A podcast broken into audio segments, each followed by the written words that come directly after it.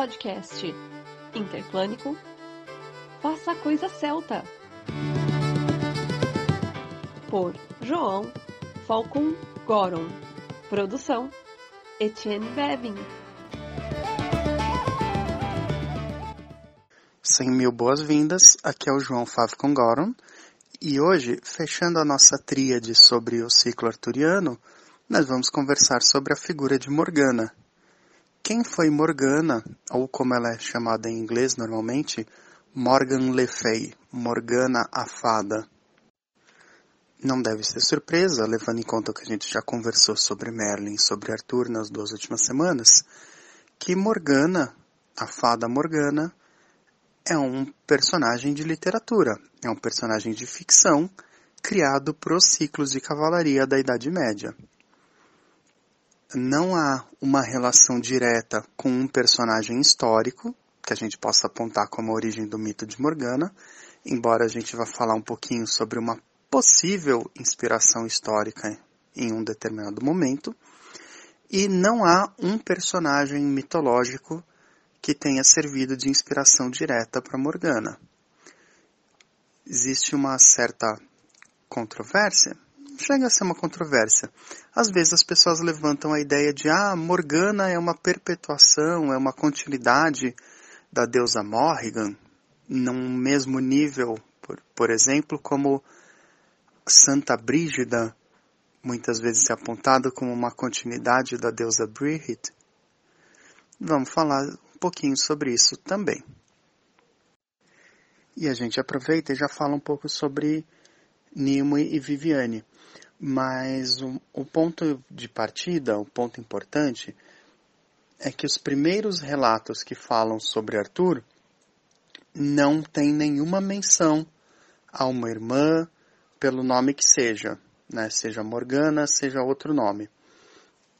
Os relatos do Nênio e do Gildas, que são aqueles sobre o, o Arthur como um general, um comandante que venceu várias batalhas, em nenhum momento mencionam esse parentesco dele ou mencionam a existência de uma irmã.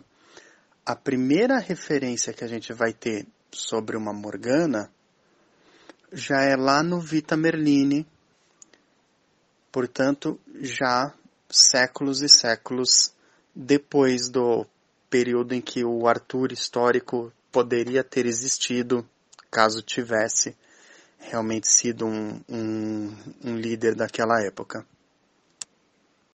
E quem é essa Morgana? É a irmã do rei Arthur? Não, a irmã do rei Arthur que aparece descrita nessas histórias se chama simplesmente Ana.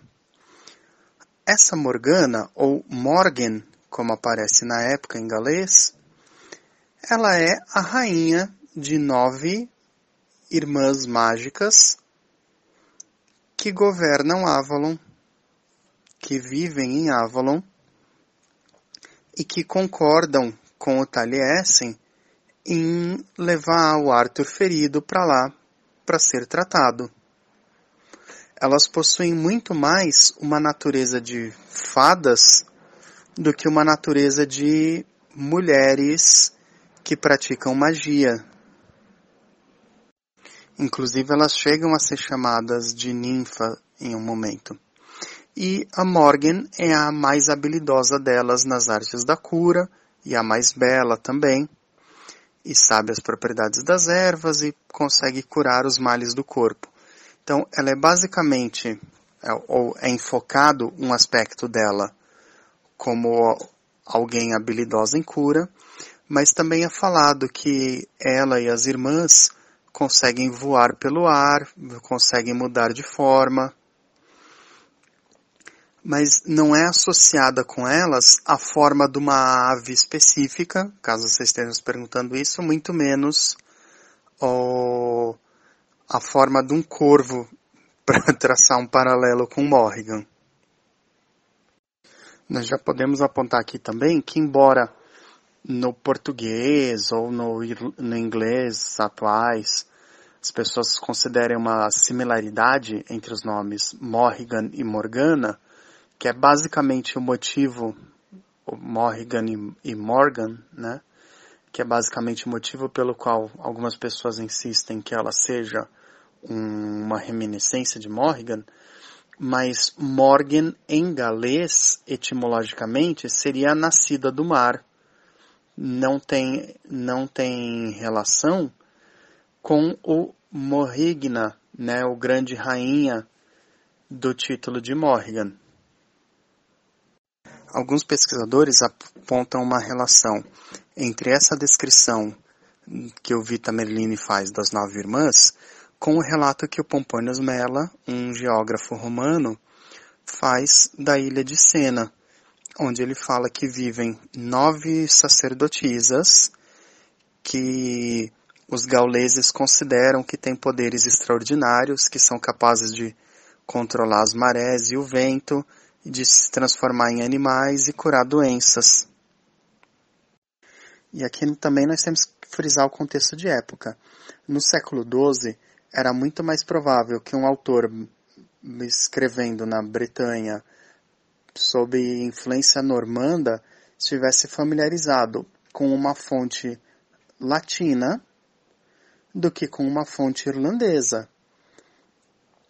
O único destaque para Morrigan que a gente pode considerar nesse período é que o nome havia virado um sinônimo de assombração no, em algumas versões do, de textos religiosos cristãos em irlandês.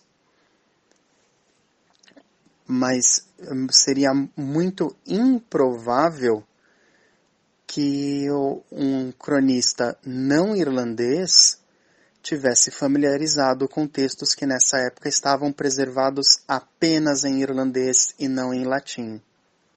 Eu não vou dizer que é impossível, da mesma forma que é, que é possível que existissem outras fontes ou outras versões anteriores para Morgana, Morgan, Morgan, que não tenham chego para nós, obviamente, né, e a primeira que a gente conheça seja o Vita Merlini, mas que ele tenha se inspirado em outros relatos do personagem.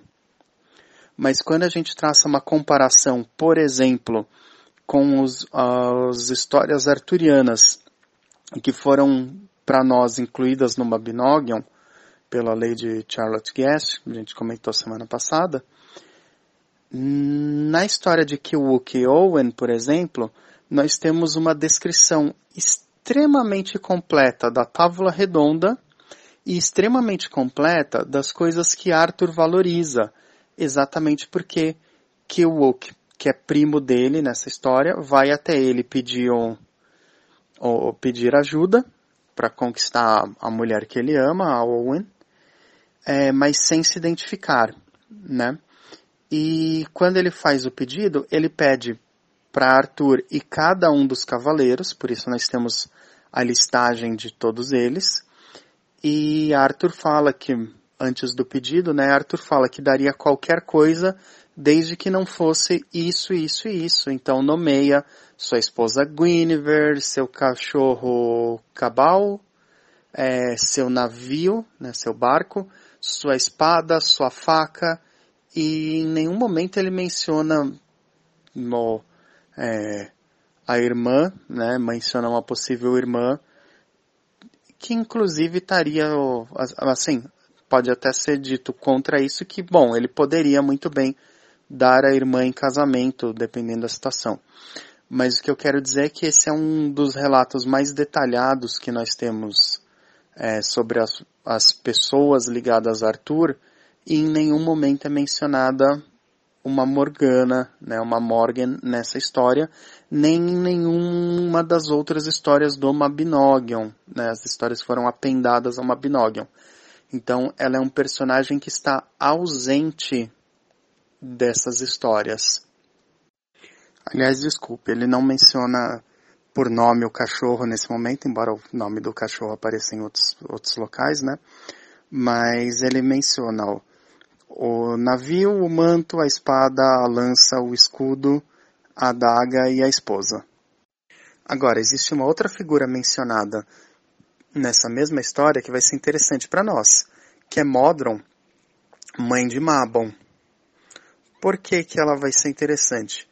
Porque não, é, não nesse, nessa história de Kiwuki Owen, mas nas tríades irlandesas, ela é apresentada também como sendo filha de um Avalak, e Avalak é, é uma palavra ligada com Avalon, né? Inis Avalak, a Ilha das Macieiras, e ela é apresentada também como mãe de um garoto chamado Owen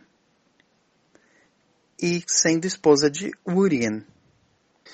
A relevância disso é porque em outras versões posteriores do mito arturiano, Morgana se casa com o rei Urien, Urien ou Uriens, e tem um filho chamado Owen ou Ivain, dependendo do, do idioma e da grafia, né?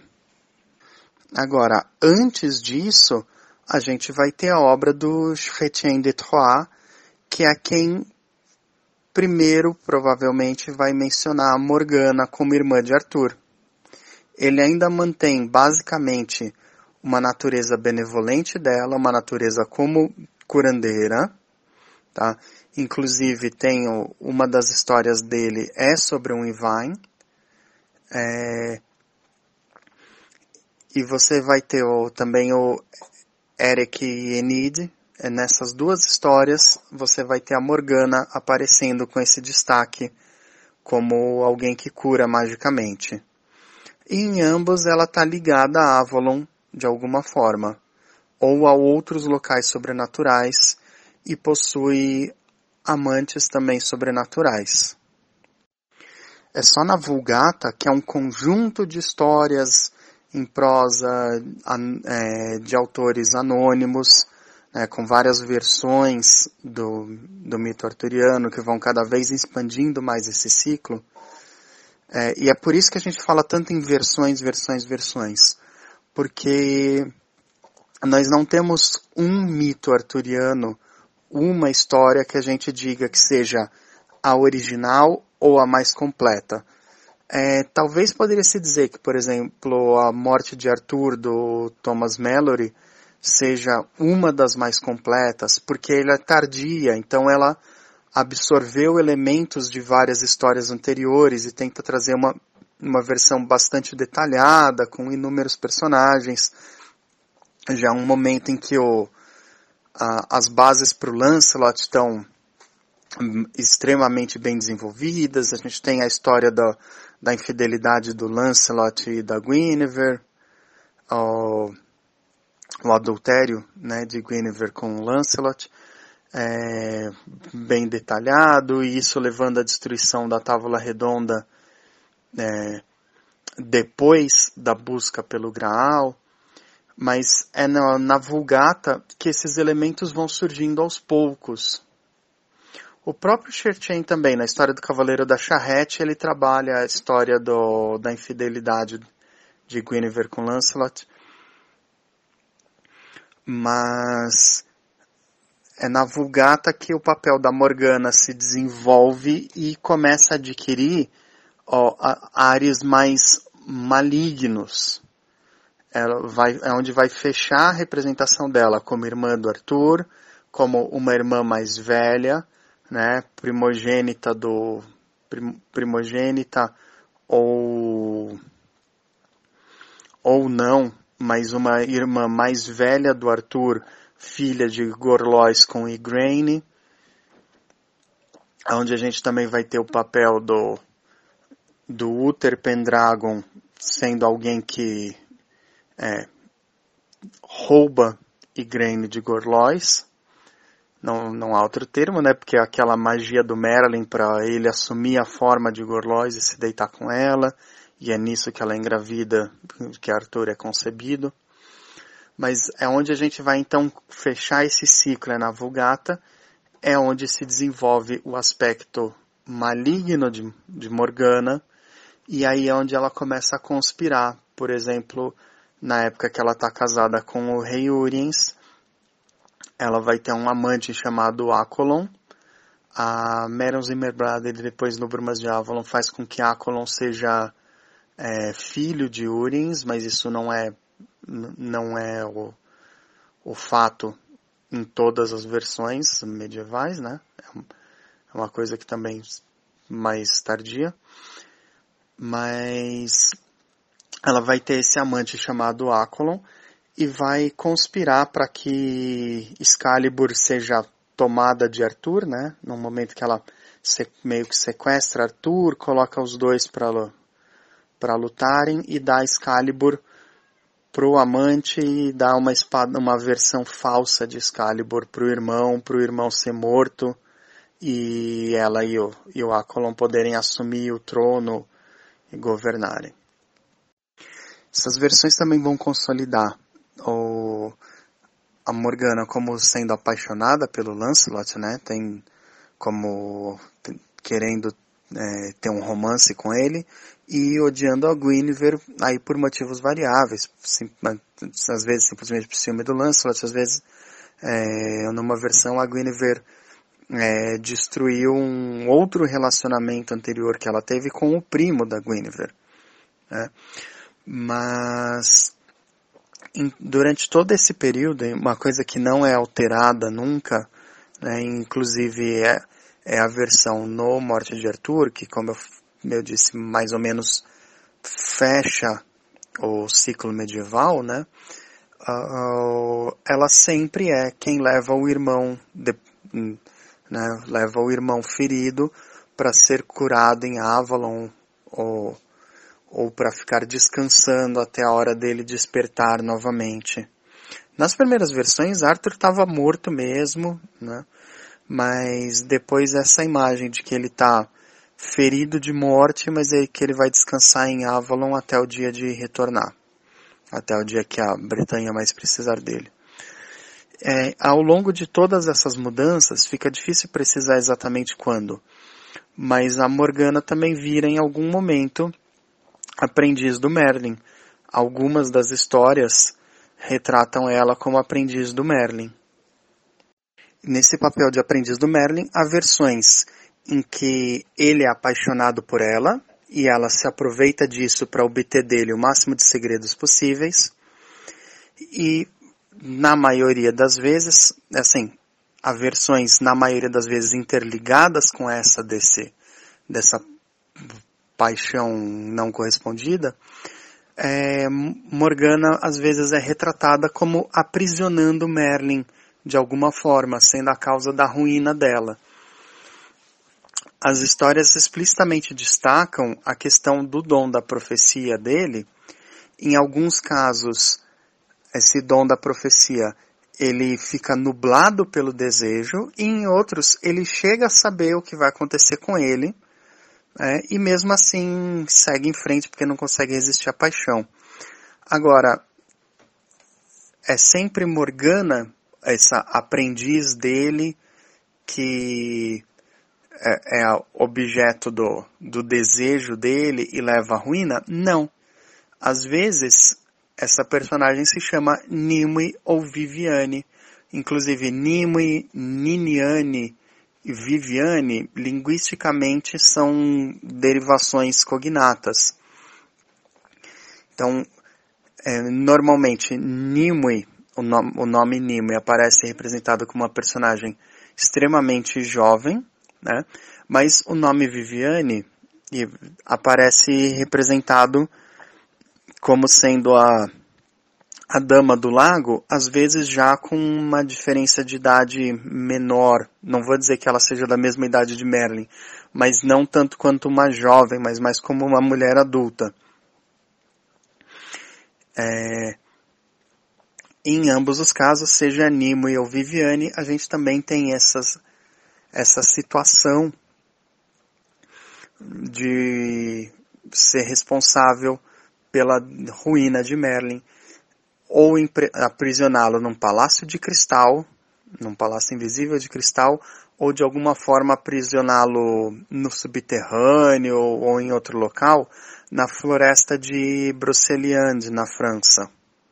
Por que, que eu falo que o nome Viviane é mais provável de aparecer, não necessariamente como uma jovem. Porque esse é o nome mais provável de aparecer também, mais do que Nimue, quando a Dama do Lago é referida como tendo sido quem criou o Lancelot depois que ele ficou órfão. Quando eu falo que a Marion Zimmer Bradley tentou é, unificar todas as versões no Brumas de Avalon, eu diria que ela realmente fez um trabalho razoável. Né? Razoável não, um trabalho bom né, de tentar conciliar todas essas versões. Por exemplo, outros aspectos, como em algumas versões Mordred ser filho de, de Morgause, que é outra irmã de Arthur, e em algumas versões ser filho de Morgana. E ela coloca como sendo filho de uma criado pela outra. Né? O problema são aquelas pontas novas, né? Aquelas, aqueles, aquelas questões novas que ela criou, como transformar Merlin em título, que isso depois virou uma coisa que a internet assumiu como verdade e nunca foi presente nas, nas versões medievais.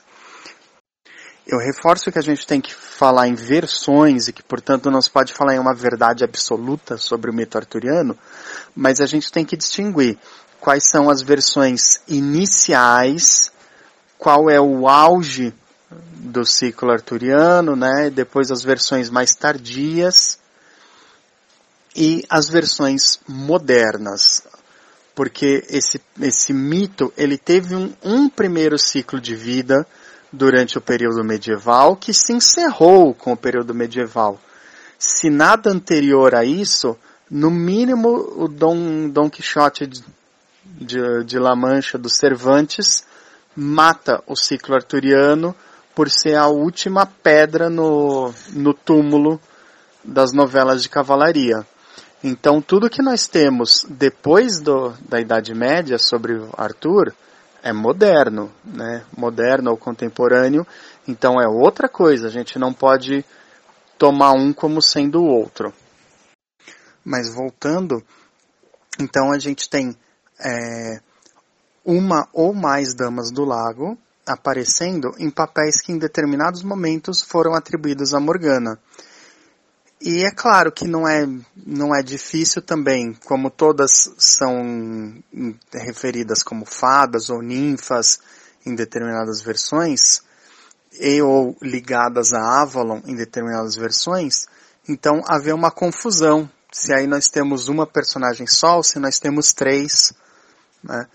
É, não, é, não é impossível, pelo contrário, existem versões em que sim, nós temos uma Morgana, nós temos uma primeira dama do lago não necessariamente nomeada, que entrega a espada para Arthur e que cuida de Lancelot, e depois nós temos uma outra dama do lago, que é a Nimue, que é mais jovem, que é discípula e objeto de, hum, de afeição do Merlin, e aprisiona ele.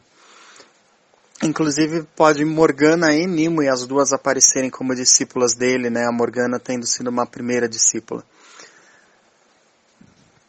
Então nós temos esse, esse grau de interação entre os, os personagens, mas relembrando, todas são personagens tardias, posteriores ao século XII, né? quer dizer, do século XII ou posteriores nós não temos menção a Morgana nos primeiros relatos sobre Arthur. Nós não temos uma personagem histórica que possa ser inspiração para Morgana, embora o primeiro relato, quando ela ainda não era irmã de Arthur, mas ela era a rainha de nove, oh, de nove irmãs sobrenaturais, é, seja, seja semelhante, tenha paralelos com o relato das nove sacerdotisas da ilha de Sena.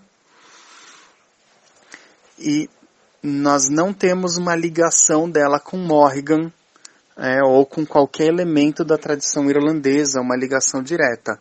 Mas nós temos em algumas versões uma relação que poderia colocá-la como sendo tendo sido inspirada em Modron, a mãe de Mabon, por conta do, da semelhança, semelhança não, igualdade, né, de nome de marido e do outro filho é, que Modron tem nas tríades do país de Gales e que a Morgana tem em algumas versões da história do Rei Arthur. Então, é uma personagem fascinante? É. é. É muito interessante também esse fato dela começar extremamente sobrenatural e benevolente e depois ao longo do próprio ciclo ir se tornando mais humana e maligna. Tá? Agora não dá para considerar realmente que ela tenha sido diretamente uma adaptação de uma deusa específica, ah, foi transformada na, nessa versão mortal no ciclo arturiano. Não, porque as primeiras versões dela, que são não humanas, né, são sobrenaturais, é, não apontam para nenhuma deusa específica. Tá?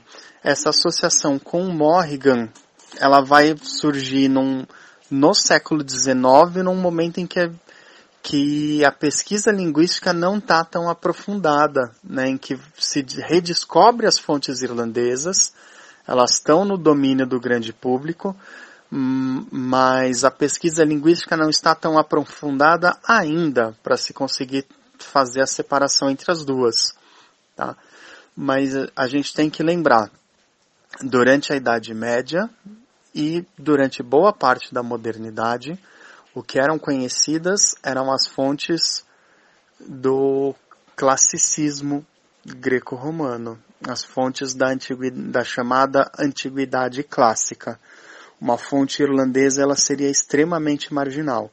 Inclusive é interessante destacar, é uma coisa que eu, que, que eu sempre gosto de chamar a atenção, que nas primeiras versões do ciclo arturiano, né, nos primeiros mitos, como muitos deles são galeses, a gente tem algum destaque um pouco maior para personagens do, do próprio país de Gales e para personagens da Escócia e da Irlanda, mas à medida que esse ciclo se solidifica, né, na, na Inglaterra e na França, os personagens ligados à Escócia e Irlanda vão cada vez mais assumindo um papel periférico e a, gente pode ver isso muito no Gawain e nos irmãos que estão das Orcades, né, das, das filhos do rei Lot de Orkney nesses ciclos,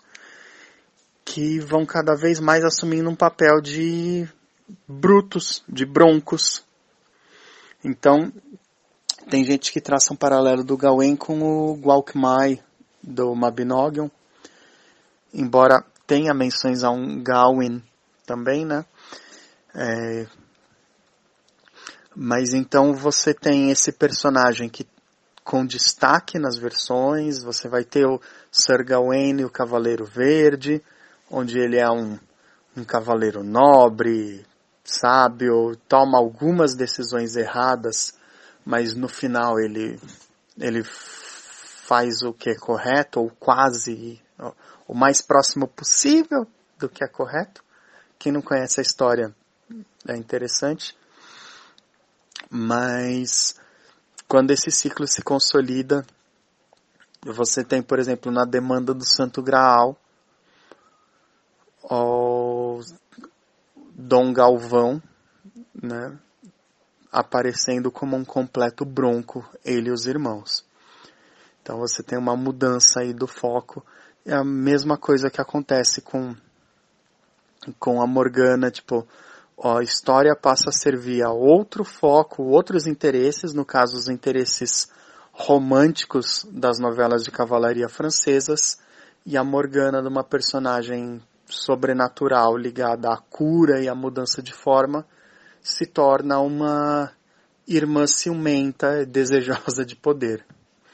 Bom, acho que falamos muito por hoje. Então, a gente vai ficando por aqui. Faça a coisa celta e nós nos vemos na semana que vem.